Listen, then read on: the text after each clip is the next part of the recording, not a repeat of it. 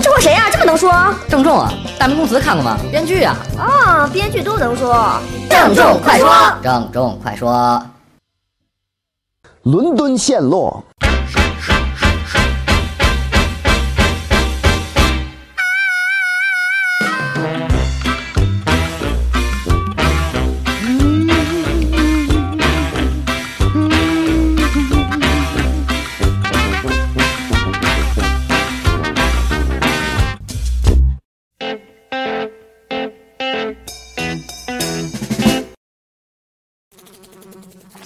伦敦沦陷真的是一部大烂片儿吗？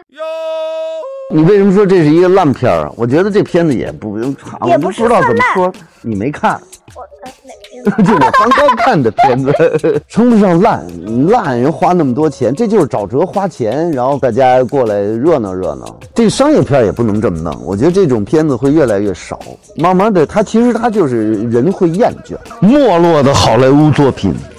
他肯定是哈，我们的卖点是我们复制整个伦敦，然后我们要把 Westminster 大教堂把它炸掉，嘣嘣嘣嘣，这都是分镜头里可能都画上。他认为这就叫创意了，其实这就是太落后的想法，太好莱坞套子了，极其无趣。这人物无趣。对任何事情没有发现，当然，也许这好多那那可能制片人说了，这不这发现什么呀？你累不累呀？商业电影我们是在做，好像这商业电影现在成了一个大帽子，我一种反制倾向的一个大帽子。昂贵的廉价电影拍的花不少钱，但是其他的一切都都挺廉价的。你觉得这部片子里存在民族间的恶意吗？因为每个王国有自己的想法。Yes，是因为各有特点。对，嗯，德国的特点就是巴拉巴拉巴拉的啰嗦啰嗦，就是很要这样，要这样，要这样，是吧？中国人就可以你好，一见面就开始，嗯，喝酒，就很自由哈。对，是德国最讲理，中国最自由。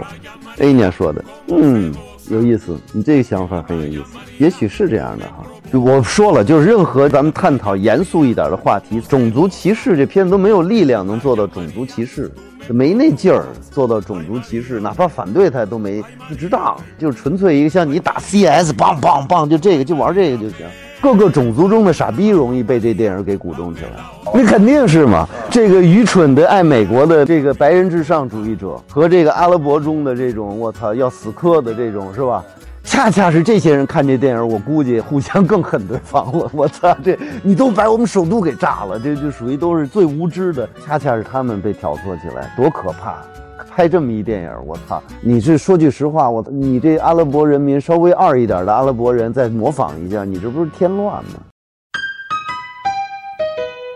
让我们来看看观众们对这部片子的评价吧。粗鄙的制作，一如今天欧洲人面临大洪水时粗鄙的神经。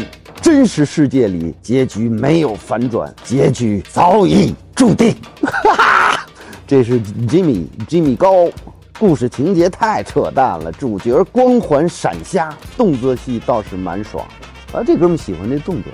像我这个不是特别的，我对动作戏，我你像老无所依那动作我喜欢，我操，拿一大煤气罐子，啊，那个那是好动作戏。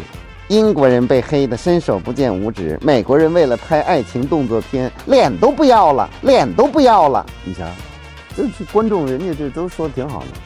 这哥们喜欢看伦敦的著名地标被轰炸掉。你看美国英雄主义人设，别的国家像脑残一样，制片粗糙，剧情无语，挺失望。粗糙不至于，我觉得哈，他还是挺讲究的。这该花的钱，该讲究地儿都讲究了。剧情无语，确实无语。这片子严格意义上来讲没有人物，所以片子没有人物，我觉得真不行。即使是你再以商业的借口，如果不去想人物的话，我觉得蒙不过去，大家还是不满足。这种片子我觉得适合 virtual reality VR，你自己是其中的一个人，那说我演美国总统，好好好，我演美国总统，你演我保镖，我我演保镖，我演坏人，对吧？阿拉伯人或者什么哪人都行，对吧？你你可以把自己放在伦敦，你就是重建的一个人嘛。那大楼倒就真倒，然后你就大家一起鸟兽散跑，然后突然街那边冲来几个阿拉伯人，然后再出来咚咚咚跟你干一仗。咱以后别，咱别别别弄阿拉伯人，咱换一种人，或者说是热爱商业电影的人和反商业电影的人，在这个。咱搞一场大游戏，我弄死你！梆梆，这还行是吧？我估计写商业电影肯定赢，我操！因为他们全是商业电影培养起来的这种呃技巧哈 啊，咱们可以这么弄，这么弄。这部电影最失败的是什么？愚蠢的台词，愚蠢的台词。愚蠢的台词，所有的台词都是愚蠢的，朋友，反正愚蠢的台词。就那个人把那总统要把总统要直播什么的，然后后来他进去了那块儿，他就说那个那一套算是沾点价值的边的表白的时候，然后那个说什么呢？我操，好烦啊！我操，就就好烦，你说这干嘛呀？还不如一哑巴呢，你知道吗？这孙子不说话，反正就挺狠的。对吧？我干这个的，那都算一个职业道德。我保护任何一普通的美国公民，我也这么保护。你是总统，我也这么保护。别那么多，还说点那种好像挺过瘾的话哈，然后还有点那那意思，说是看我这是为了一个事业或者一个正义感，我在做这些事儿。My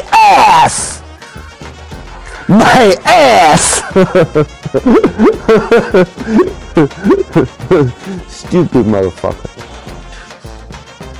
好烦，我操！你就是说就说，真的，这电影也不怎么那么，我怎么那么烦呢？我操，就烦这电影，我操！Sorry，Sorry，你们喜欢的人，我操，你就是听我我这瞎逼聊，真的，我就是不知道为什么烦。No good，不好玩，不好玩，不好玩。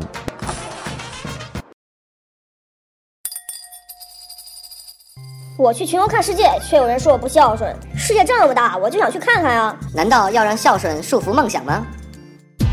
操，真他妈绕！这穷游本身是一个热情，是一个对未知事物、未知人、未知的一切探索的热情，这是一主动的一件事儿。穷游这种东西，就是应该是你这打工挣了大概两千块钱，对吧？然后就揣着这钱就去玩去了。我也不花多少钱，我都穷游了。我背一大包，里边牙刷，我天天我操，我都不怎么刷牙。然后我弄一帐篷在旁边，我就想睡觉了，我就能睡了。我这事儿有罪吗？当然，我们家也穷，那我还有没有这权利？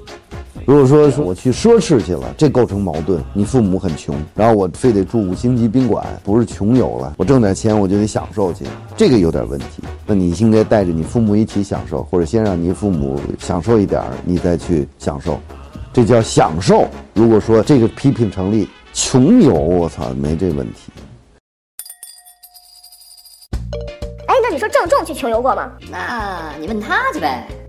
所以，对我个人的体验来讲，就是没钱嘛，没钱，然后没有钱加油了，都就在美国曾经有这么一情况，实在饿了，先找一最棒的餐馆，先进去吃，吃完上厕所就走了，这种。那时候你就得必须得就是往反了做了，你不能麦当劳，你绝对跑不了，全是这样的人，我操，都盯着你呢，一看这根本就没钱，你得奔着那个，先先来顿好的，有过这么一次，一直在海边在那儿住，就把车开到一个挺好的那个诗和远方的地儿，然后在那儿睡。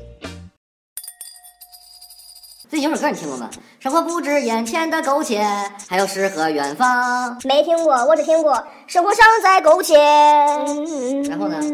那无欢。不懂诗和远方，我觉得就没那么神秘吧。诗和远方，我操，哪种诗？先说哪种诗？古诗、现代诗、朦胧诗，雪莱那一派的，还是怎么着的诗？我操！是吧？你没有没有，我不会写诗怎么办？不懂，不明白。远方我大概能明白是怎么回事，就是远的地儿呗。这不就是一远的地儿吗？对吧？这是好奇嘛，没必要那么文艺吧？我觉得这很简单的，年轻人或者任何一个人都有的直觉，想去看看印度是怎么样，印尼是怎么样，是吧？你去骑摩托车出去，你是想着诗和远方，诗和远方，诗和远方在哪里？